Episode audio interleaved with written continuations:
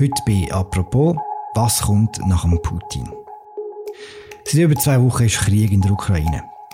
Wie lange das Kämpfen noch weitergeht, hat auch fest mit der Lage in Russland selber zu tun. Warum sitzt der Wladimir Putin eigentlich so sicher an der Macht? Würde der Krieg aufhören, wenn der russische Staatschef weg wäre? Was käme denn nach ihm? Wer käme nach ihm? Das fragen wir uns heute bei «Apropos» im täglichen Podcast von der Redaktion der Medien und dem Tagesanzeiger. Mein Name ist Philipp Loser und mir zugeschaltet ist einmal mehr unsere ehemalige Moskau-Korrespondentin und Osteuropa-Kennerin Zita Affendranger. Hi Zita, danke, dass du Zeit nimmst. Hoi Philipp. Je länger der Putin an der Macht ist, desto mehr entwickelt er sich auch sehr öffentlich zum autokratischen Herrscher. Er ist seit 22 Jahren Staatschef und total unbestritten offensichtlich. Wie tut der seine Macht heben? Die Entscheid werden in einem ähm, quasi separaten Gremium getroffen. Wir nennen das Politbüro. Dort sind früher alle äh, wichtigen Clans aus Business, Regierung, Bürokratie, Politik, Gesellschaft und so weiter vertreten gewesen. Und äh, er ist eigentlich der mächtige Vermittler zwischen diesen Clans. Und das hat ihn sehr mächtig gemacht und es hat ihn bis zu einem gewissen Grad auch un anfechtbar gemacht. Zudem hat er natürlich das Vertrauen im Volk genossen, was bei den meisten von diesen Kleinführern eben nicht der Fall ist. Und also im Volk hat man ihn als Garant von Stabilität gesehen und so weiter. Und alle anderen, die nicht in dem sogenannten Politbüro innen sind, das sind eigentlich nur Erfüllungshilfen. Also vor der Invasion in der Ukraine hat der Putin ja die abtrünnigen ukrainischen Republiken als äh, unabhängig anerkannt. Und da hat er die Bilder hat sie ja damals wirklich um die Welt, hat er den russischen Sicherheitsrat äh, antanzen. Anders kann man es gar nicht sagen, dem gehören die Sicherheitschefs, der Premierminister, der Innen- und Außenminister, Parlamentschefs und so weiter gehören dem. Also alles, was Rang und Namen hat in einem halbwegs demokratischen System. Aber in Russland wird eben nicht in diesen politischen Gremien innen entschieden, sondern das ist nur so ein Theaterli für fürs Volk und vielleicht auch für uns im Westen, aber die Leute, die Minister, die, die Parlamentschefs, die sind nur dazu da, nachher in Regierung, Parlament, Gesellschaft etc. das umzusetzen, was längst im kleinen Zirkel beschlossen worden ist. Zeit, du hast kürzlich einen Text über das Kriegskabinett von Wladimir Putin gemacht und hast jene vier Männer beschrieben, die zusammen mit dem russischen Staatschef den Krieg in der Ukraine beschlossen haben. Was weiß man über das Kriegskabinett? Mir weiss, dass dem Kriegskabinett nur Militärs und Leute aus dem Geheimdienst angehören. Da sind sich die russischen Analysten eigentlich alle einig, wo sich in der äh, Kreml-Astrologie auskennen, wie man so schön sagt. Und die Kernzelle von der Macht ist damit eigentlich sehr klein geworden, weil früher ist der Kreis von denen, die bei wichtigen Entscheidungen konsultiert wurden, ist viel grösser gewesen. Und viele Beobachter sagen jetzt, dass die Corona-Pandemie äh, den Putin massiv isoliert hat. Und ich meine, klar ist, Regierung, Business, Oligarchen, aber auch Diplomaten unter ihnen, der Außenminister Lavrov, die haben nichts zu sagen bei dem Kriegsentscheid wo jetzt so viel Leid über die Ukraine bringt und wo ja auch Russland, denke ich, für immer wird verändern. Würde der aktuelle Krieg aufhören, wenn Putin selber nicht mehr da wäre? Ja, vermutlich nicht sofort, aber sicher schnell. Weil äh, die Kriegsherren, die sind auf die Autorität von Putin angewiesen, weil er haltet den Machtapparat in Schach und Volk zumindest teilweise noch bei Laune. Und das alles würde zusammenbrechen, wenn er plötzlich würde fehlen vor einer Woche ist das, glaube ich, am 5. März hat er den Todestag von Stalin gefeiert. Das ist, glaube ich, ein wichtiger Bezugspunkt auch für den Putin. Beim Stalin ist es so gewesen, dass seine engsten Mitarbeiter auch Tag nach dem Tod nicht sich getraut haben, ins Zimmer vom Stalin zu gehen, weil sie einfach Angst haben vom, vom Stalin. Ist beim Putin die Situation im Kreml schon gleich? Wird er auch so gefürchtet? Nein, der Putin ist nicht der Stalin. Bei allem, ähm, wo man ihm zur Last legen kann und muss. Er hat einen fixen Freundeskreis aus Geheimdiensttag oder auch viele aus seiner alten Heimat Petersburg, mit denen er damals in den 90er Jahren zusammengearbeitet hat. Er vertraut diesen Leuten und die haben auch Zugang zu ihm. Nur, sie sind natürlich politisch eben alle sehr ähnlich und vor allem deshalb gibt es eben auch keine kritischen Stimmen mehr in seinem engen Kreis, weil die sind sich einfach alle einig. Mhm. Warum haben die Russinnen und Russen immer so Typen wie der Putin als Staatschef über? Vorprogrammiert ist das sicher nicht gewesen. Ich meine, nehmen wir ein Beispiel. Hätte der damalige Präsident Boris Jelzin in den 90er Jahren eine echte Wahl zugelassen, wo er nicht mehr in der Lage war, das Amt auszuüben, dann wäre sicher alles anders rausgekommen. Aber nicht nur die Russen, auch der Westen hat damals eben einen starken Mann im Kreml.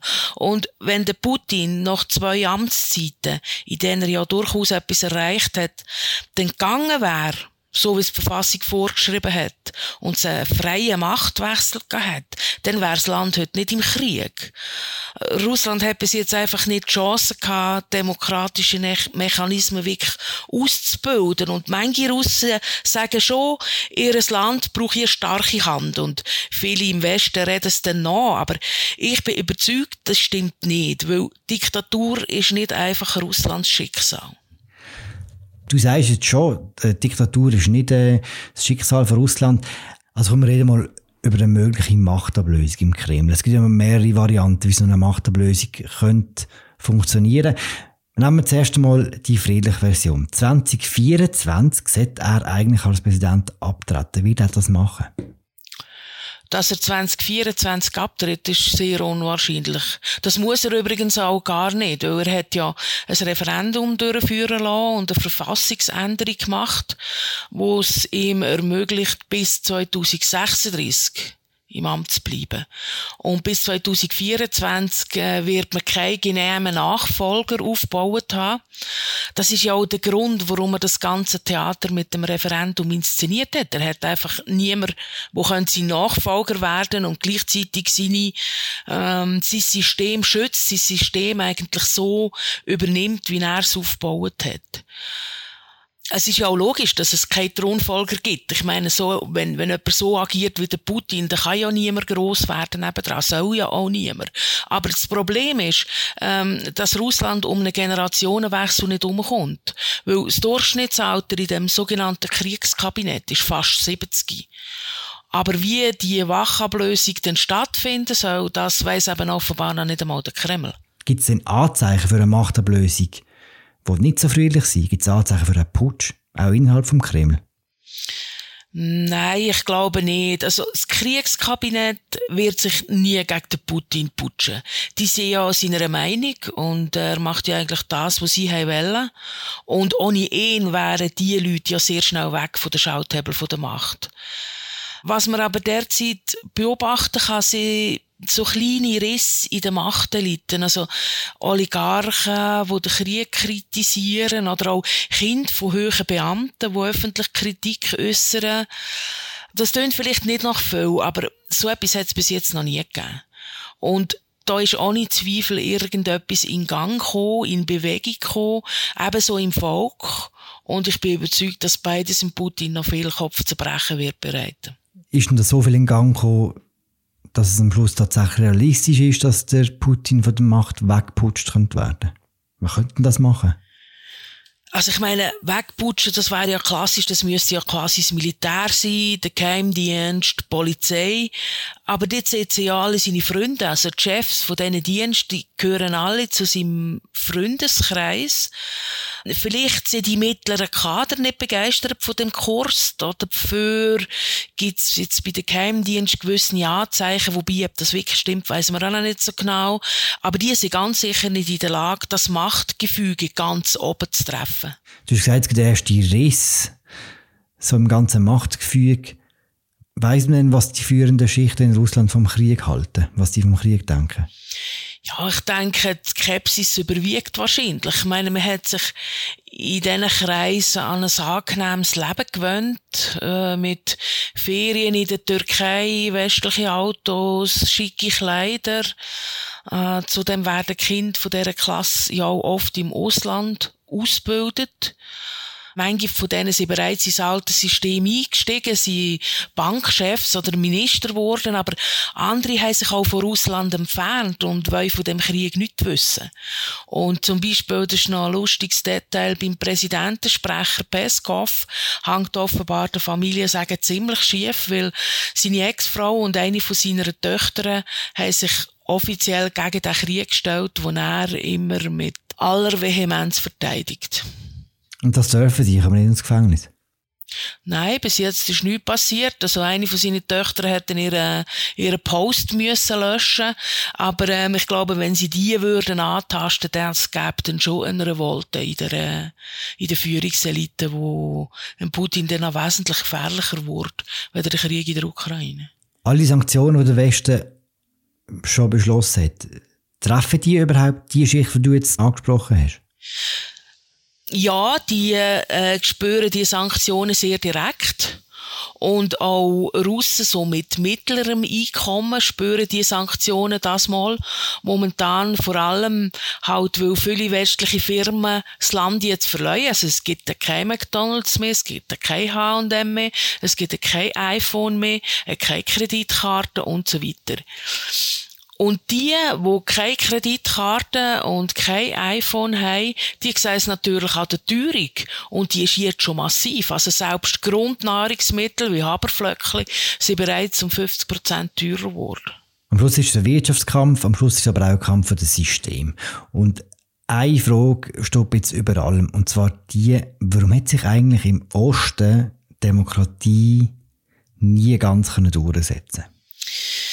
Ja, wie gesagt, ich meine, man hat eine, eine politische Führung, wo das Land sehr kollektivistisch verwaltet, wo eigentlich vom System her nie aus dem aus den vorherigen äh, Machtsystem rausgekommen ist, ist die Machtlogik von vorher. Also, sei das aus dem Zarenreich oder aus, dem, oder aus der Sowjetunion, wo einfach der Einzelne nichts zählt und so weiter. Ich meine, die Leute haben, haben gar nicht die Chance gehabt, sich irgendwie mal äh, in das System einzubringen. Und so hat auch nichts können wachsen Hast du das Gefühl, dass so ein Krieg wie in der Ukraine und auch die Proteste dagegen, wo man schon auch wahrnimmt, der Anfang von einer demokratischen Entwicklung könnte sein?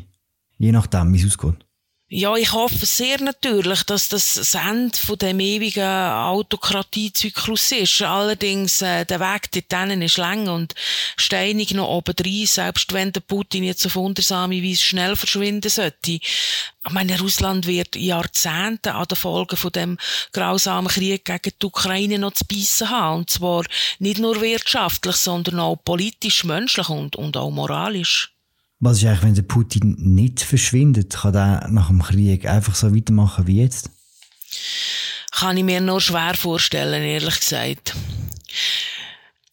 Klar, zunächst, schnell wird es nicht gehen, wie schon gesagt. Weil es gibt ja nicht nur im System keine Alternative zu ihm, sondern auch die russische Opposition ist so gut wie tot.